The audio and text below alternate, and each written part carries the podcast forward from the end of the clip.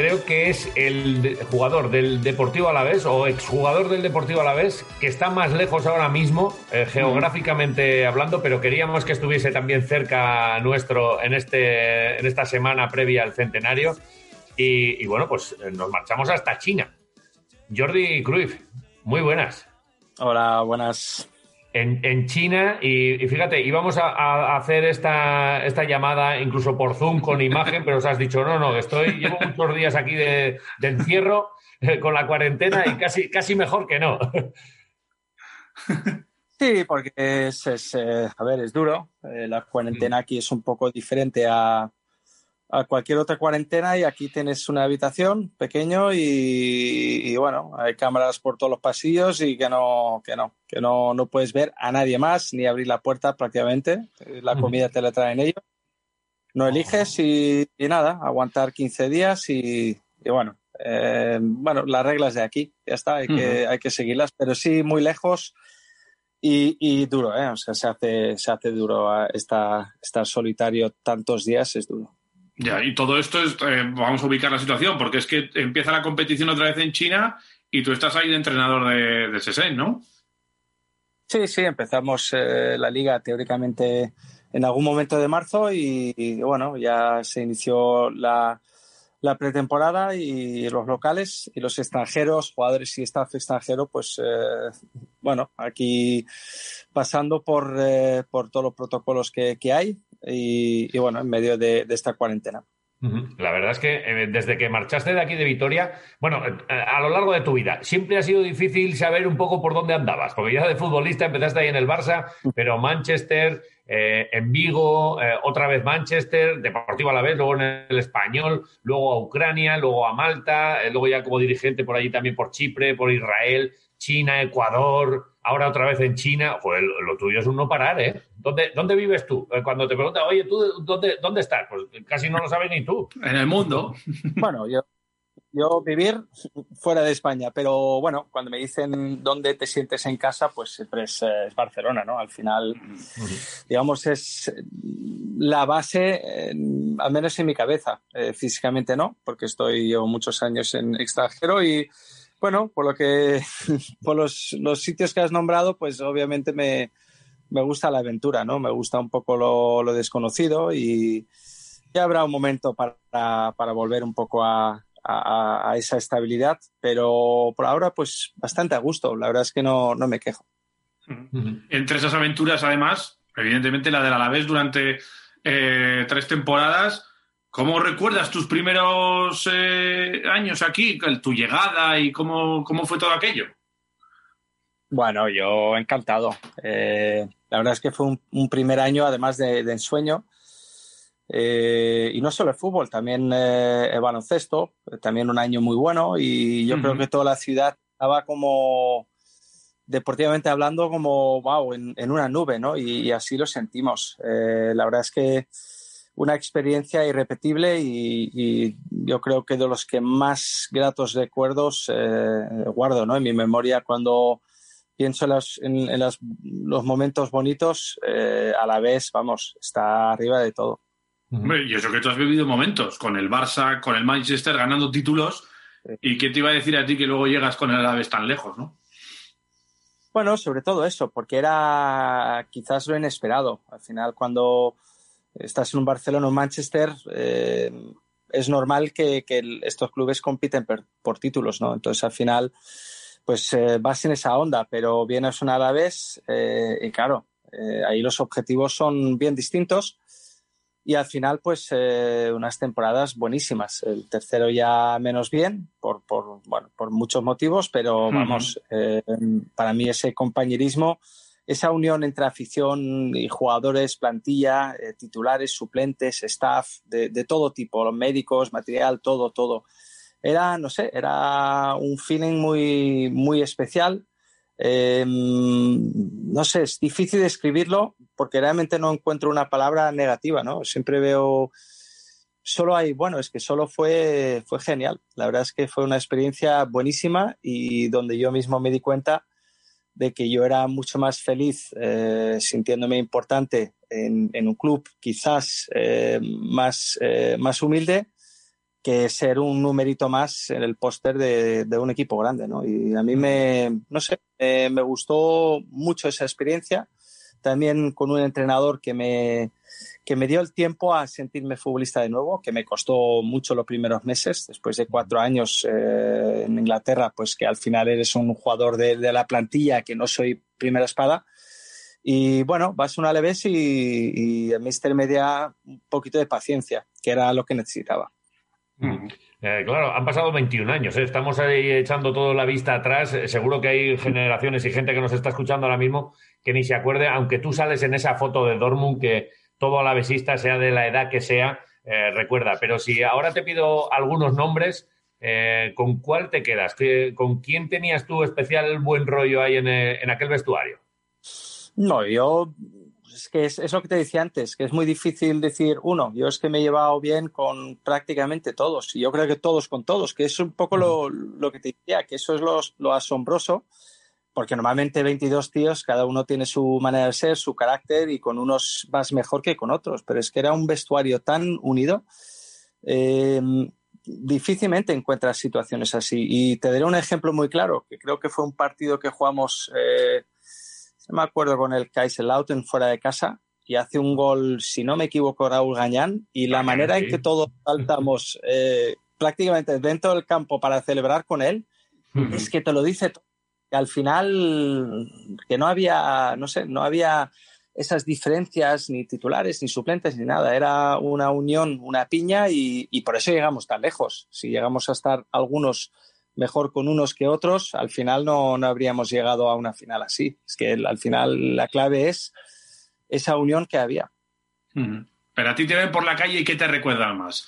Oye, que tú, hombre, vas a ser el hijo de Johan siempre, está claro, pero ¿qué te recuerda más? Tu paso por el Barça, ¿te recuerdan en aquella final de Liverpool eh, contra el Liverpool en Dortmund? ¿Te recuerdan en el Manchester? ¿Por dónde te reconoce más la gente? Bueno, tampoco he ido muchas veces por, por Manchester. Yo creo que una vez, solo en 20 años o dos. Eh, yo no he estado nunca, casi. No, la gente, mira, el que es eh, futbolero, eh, y sobre todo en España, porque ya no solo era el, el Alavés, yo creo que hasta era un tema nacional, esa simpatía por el equipo pequeño que, que de repente se planta una final contra el todopoderoso Liverpool. Y si ves los nombres de Liverpool, pues alucinante, ¿no? Pero yo creo que todo mundo se acuerda de, de, ese Alavés, ese glorioso, ese Alavés con esas camisetas que, que, llevamos y no sé, la gente se acuerda. Entonces, no, obviamente, si fuera por Vitoria, la gente se acordaría más de Vitoria, pero es una constante. La gente, esa final siempre tiene un, lugar especial. Te guste o no el Alavés o seas de otro club, pero esa final a todo el mundo le da ese punto de simpatía. No, es verdad. Y, claro, lo que pasa es que nosotros nos toca tan cerca, claro, eh, para nosotros es la mejor final del mundo y siempre lo será, pero eso, si tú nos dices que también eh, recibes eso, pues nada, nos lo certificas. Oye, eh, se habla mucho de, esa piña, se habla mucho de, lo bien que jugasteis y, nosotros también, que hemos hablado con varios componentes de esos, de aquella plantilla, pues el otro día hablamos con Carmona, con Javi Moreno mucho, porque bueno, ya sabes, lo, lo simpático, lo del buen rollo que, tiene. Y, bueno, con él hemos hablado mucho también. Y, en la clave nos dice, estaba también en Amadeus, estaba en las cenas, éramos una cuadrilla de amigos de verdad. Y si había que ir un día a entrenar sin, sin dormir, pues se, hacía y, el entrenador lo consentía y, participaba y lo sabía y no pasaba nada, ¿no? Eh, yo no lo, te lo contarán, esto. No, era, la verdad es que era, ya tenía una ciudad de que ya te digo, el básquet también, el baloncesto también tuvo un año histórico y, también lo nuestro, y fue como, no sé, fue como vivir una burbuja, ¿no? Un, sueño, toda la, ciudad estaba súper unido y sí, nos veíamos, nos veíamos mucho para cenar con el equipo. Y bueno, eh, obviamente ninguno se levantaba para irse a casa al primero, porque lo veías toda la semana el primero. Entonces al final pues eh, la cena, esto, y bueno, la gente, no sé, eh, pero luego al día siguiente todo el mundo a entrenar y a correr como, como, como el que más. Entonces, había, ese, había eso, ¿no? Pero fíjate que tú, dentro de, claro, eh, si, si, me dejan a mí hacer una clasificación de los más canallas y los más serios, a ti no sé por qué, Jordi, te pondría con los serios. No, no lo sé, igual luego las apariencias engañan, ¿eh? Yo también, ¿eh? Yo también No, bueno, no, no sé, es que fue Mira, yo llevaba cuatro años en Inglaterra donde vivía a las afueras, porque en la centro ciudad no, no era, ahora ya ha cambiado mucho, pero en ese momento no era donde vivían los jugadores. Eh, escurecía muy, muy temprano, se cenaba a las seis y media, me costó. Y claro, vienes eh, de vuelta a España, te encuentras una ciudad como Vitoria que da gusto pasear y, tomarte ahí unos pinchos y, y, bueno, de un lado a otro, pues al final y tarde, ¿no? Un poco el horario mediterráneo. Y a mí me encantó. Por eso se nos hizo tarde de vez en cuando, porque ya empezamos a cenar muy tarde. Y encima os pagaban las copas, seguro que encima los, eh, los seguidores del Alavés os veían por ahí y os invitaban. Bueno, a veces, ¿eh? pero bueno, eh, esto, bueno, sí, esto solo cuando ganas pasa más que cuando pierdes, pero no, la gente muy, muy bien, la gente, no sé, estaba como, ¿sabes? No, como la gente nos aceptaba, pues bueno, que nos verían por ahí un poco más tarde de lo habitual, pero porque sabían que luego... Luego rendía, claro. vamos, 100% y más. Oye, ¿has, vuelto? Porque, estábamos nosotros también por ahí. Sí, seguro. ¿Has vuelto por Vitoria o no? Desde aquel eh, último, desde aquella última vez. He vuelto, he vuelto alguna vez, pero tengo que decir que ahora ya hace muchos años, porque ya, bueno, ya, ya lo has dicho antes, que llevo un ajetreo importante de, de, países de aquí y de continentes diferentes, entonces hace muchos años que ya no, ya no toco. Pero bueno, eh, si dentro de poco o en algún momento ya me, me, asiento otra vez un poco en, por lo que llamo casa, pues eh, obviamente me encantaría hacer ese viaje también, ¿no? Mm. Oye, vamos, vamos a viajar a Mendizorroza. Este sábado cumplimos 100 años. Eh, eh, el virus este nos lo va a poner imposible o, es imposible que, esté ese campo a reventar como tú viste varias veces. Y, dame, dame tu fotografía, tus recuerdos de, esa grada de Mendizorroza o de, algo, de algún gol, de algún partido, algo así que... Algún grito de la hinchada, lo que te venga.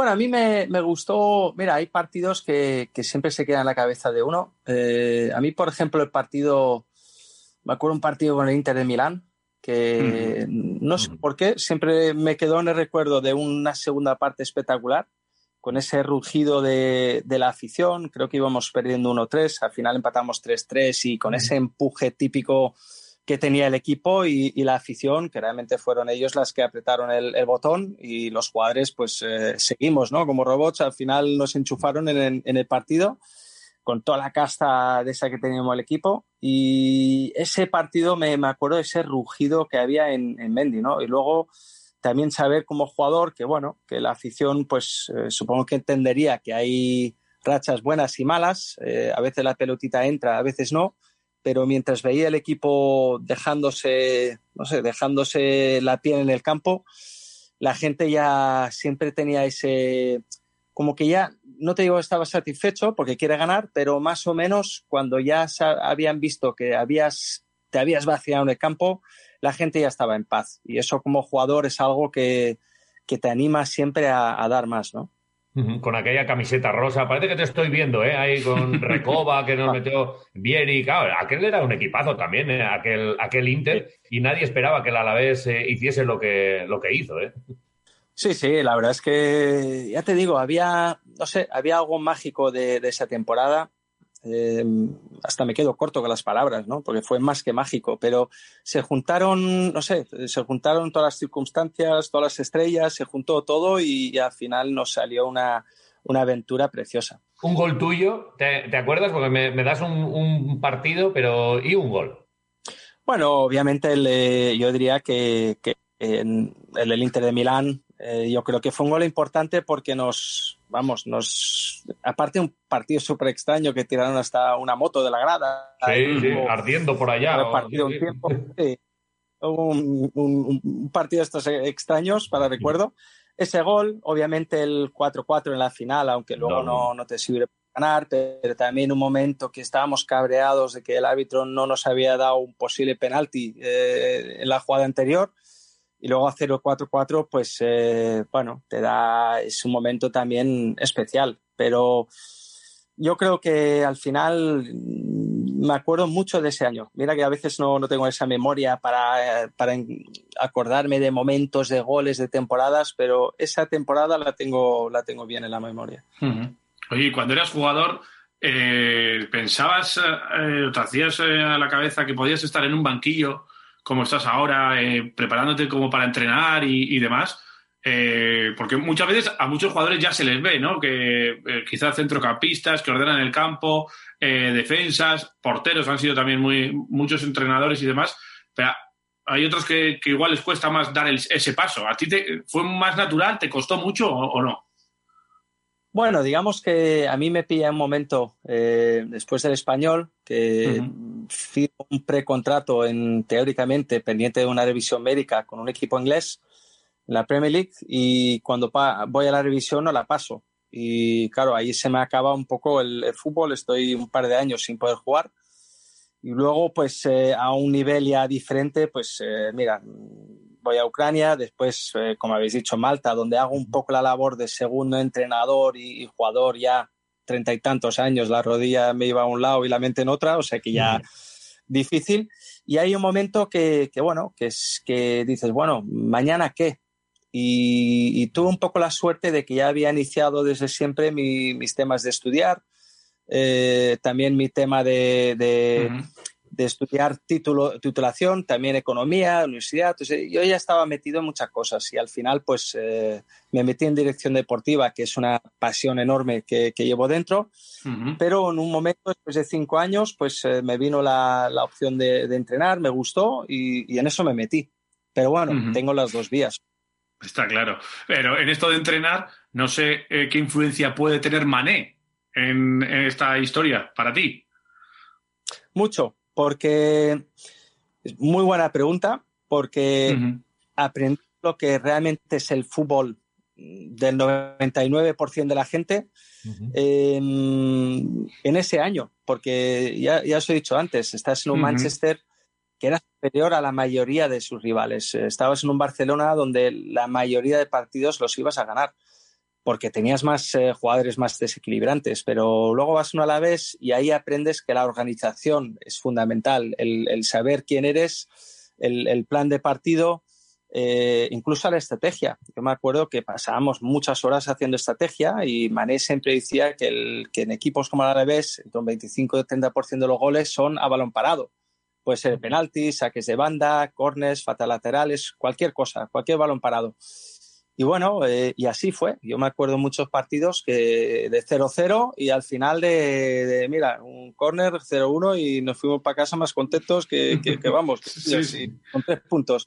Y al final, ese es parte del fútbol real, ¿no? Que, que hay días en que tienes que equiparte porque juegas contra equipos eh, que son mm, superior a ti y también tienes que saber competir. Y en el Alavés aprendí eh, y, vi muchas cosas que quizás no había visto antes porque estás en, otro mundillo y, bueno, el Alavés realmente es el mundo real de fútbol y ahora como entrenador me sirve mucho porque en algún equipo he estado que era superior, que luchabas por ganar la liga y también he estado en equipos que era por no descender y las mm. armas son totalmente diferentes.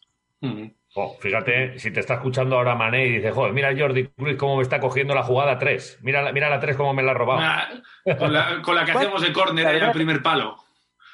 he aprendido mucho. ¿eh? De verdad que hay cosas que, bueno, vas, no te fijas, como jugador de fútbol, pues al final eh, entrenas, juegas, te vas a casa y entrenas, juegas y te vas a casa y no piensas a veces mucho más allá pero a la vez creo que fue un poco el principio de, pensar, ¿no? De, ostras, ¿esto por qué se hace así? Si yo siempre he estado haciendo cosas al revés, o más énfasis en esto y menos en lo otro. Y al final, pues eh, a la vez me enseñó muchas cosas que me sirven hoy en día. Yo sí que me acuerdo de, cómo tiraba, había consciente yo por primera vez, yo creo, ¿eh? que el Alavés en las faltas rivales dejaba muchas veces al rival en fuera de juego, que tiraba la línea siempre para adelante cuando sacaba la falta el, mm. rival. Y eso eh, eran las primeras veces que se veía, ¿no? Sí, sí, nosotros eh, siempre daba ese miedo de ir despistado, de que a lo mejor saliendo el equipo te quedabas tú detrás, que no piensas fuera de juego. Y, estabas como súper atento y teníamos una palabra que no me acuerdo cuál es, un código que nosotros entendíamos y a veces era como insistir con los más despistados que sabías, más o menos no conocíamos todos, o viendo el partido que llevaría yo o otro, pues ya la gente dice, bueno, hay que estar un poco más atento que este, y como que te gritaban esa palabra como diez veces al oído para que, oye, acuérdate que hay que hacer esto, porque siempre había miedo ¿eh? de, ser el que fallaba, pero al final sí, sí, hacíamos muchas cosas de estas y probando cosas diferentes, también me acuerdo que, que Manera también hacía una alineación, siempre pensando que podía cambiar de cuatro o, de cinco, una línea defensiva de cuatro o, con carrileros. Entonces él ya tenía una alineación, daba una señal y ¡pam! Y cambiabas eh, directamente sin que el rival a veces se diera cuenta, pues habíamos hecho ya un cambio táctico.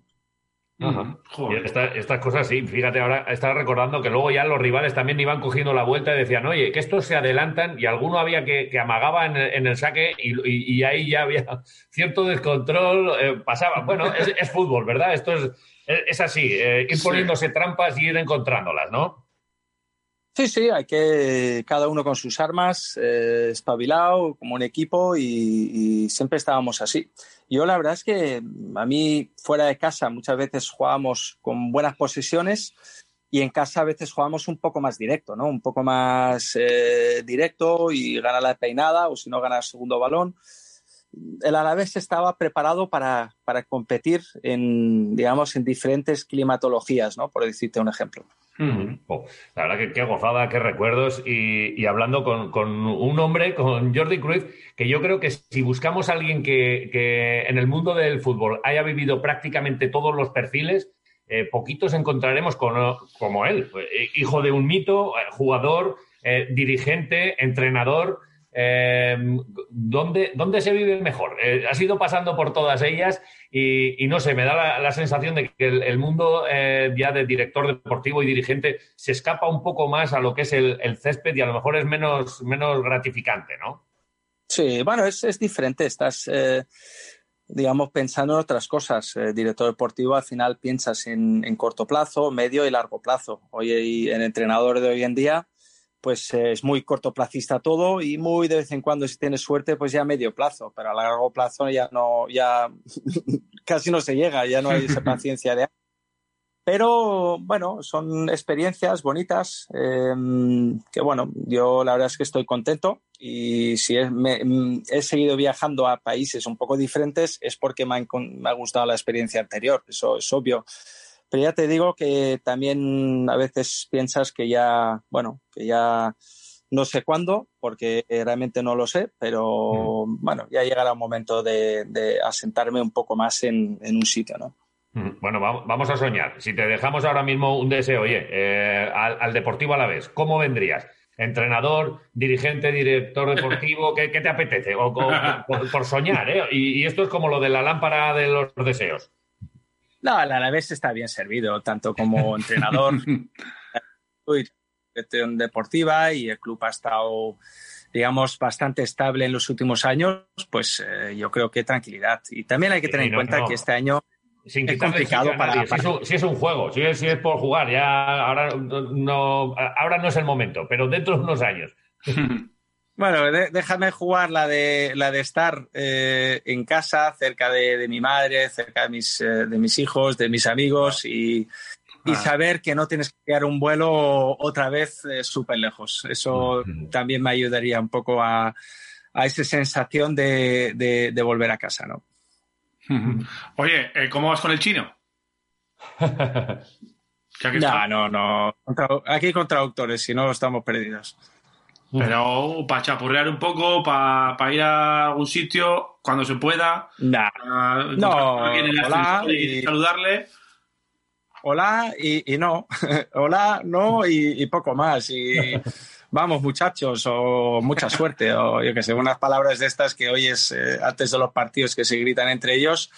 Pero bueno, eh, idioma muy, muy complicado, muy difícil. Oye, y el fútbol chino es verdad que en todos los deportes y es, eh, bueno, pues el, país que más ha crecido en los últimos años en, cualquier cosa. La liga china también de baloncesto, la de fútbol. Eh, va a llegar eh, eso, eso que, muchos auguraban que, bueno, pues acaben, acabe siendo una de las ligas importantes o incluso la liga importante a nivel mundial o para eso todavía falta tiempo.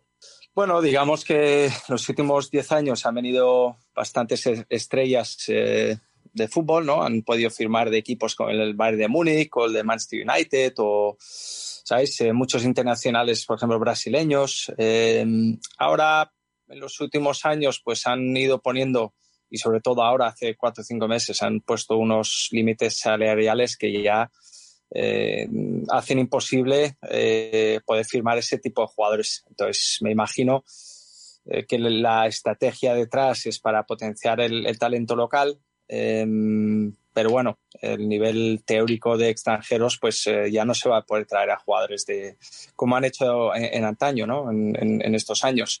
O sea que bueno, em, tomará su tiempo para ver qué, hacia qué dirección se va pero bueno, por otro lado, también tengo que decir que es un, país eh, con una población tan, tan, tan grande que, claro, si las cosas se hacen bien desde joven, eh, al final se van a encontrar en algún momento con muchos talentos, porque es un país enorme. Eh, también al mismo tiempo difícil de unificar criterios, ¿no? Porque es, hay una ciudad, por ejemplo, donde trabajé anteriormente, que son 32 millones de personas en una ciudad. Claro. Cuéntame a mí cómo, ¿eh? cómo montas ahí, incluso para hacer una selección local, ¿no? Es, casi imposible controlar tanto, tanto población. Y luego, claro, está una selección nacional, claro. Imagínate lo difícil que es todo, ¿no? De, juntar criterios futbolísticos. Pero bueno, con tiempo, pues eh, yo creo que irán dando la tecla y, habrá una mejoría, al menos a nivel de selección. Bueno, por ir, por ir, acabando, por ir acabando eh, perdona, el, eh, coincidiste un par de años ahí con el Pitu, con el actual entrenador del de Deportivo Alavesa y cuando eras jugador en el, en el Barça, ¿verdad? Sí, también coincidí, también en su momento con, eh, por ejemplo, Dutruel, que también estuvo en los dos. bueno, he ido coincidiendo con, con algunos. tenemos un chat que a veces también eh, bueno, los gloriosos de aquella época todavía nos hablamos de vez en cuando y hay cumpleaños de alguno y tal, un poco de cachondeo, pero, pero bien, es bonito todavía tener algún tipo de contacto con la gente.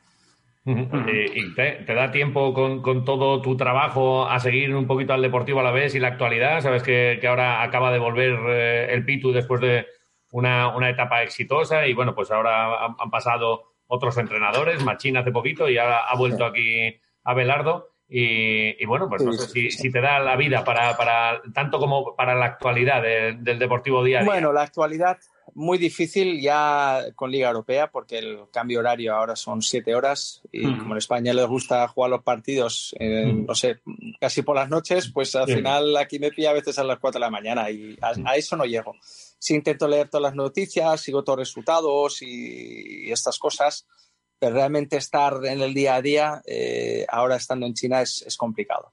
Oye, ¿qué, recuerdas de, Abelardo para, decirle alguna ahora cuando nos lo encontramos en, sala de prensa? ¿Algún recuerdo?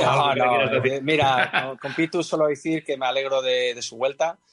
Eh, ha tenido una época anterior muy buena y ojalá pues eh, tenga la misma suerte ahora, que, el equipo vaya hacia arriba, a ese punto de tranquilidad para estar estable otra vez este año y estar otra vez en primera y, crecer poco a poco como club, ¿no? Que es un poco los objetivos que tienen todos los clubes, vaya, que participan. Pero con él, pues, eh, importante que ya conoce la plantilla, le conocen a él, conoce al club, el club le conoce a él y, bueno, digamos que todo suma para, para que las cosas le vayan bien otra vez.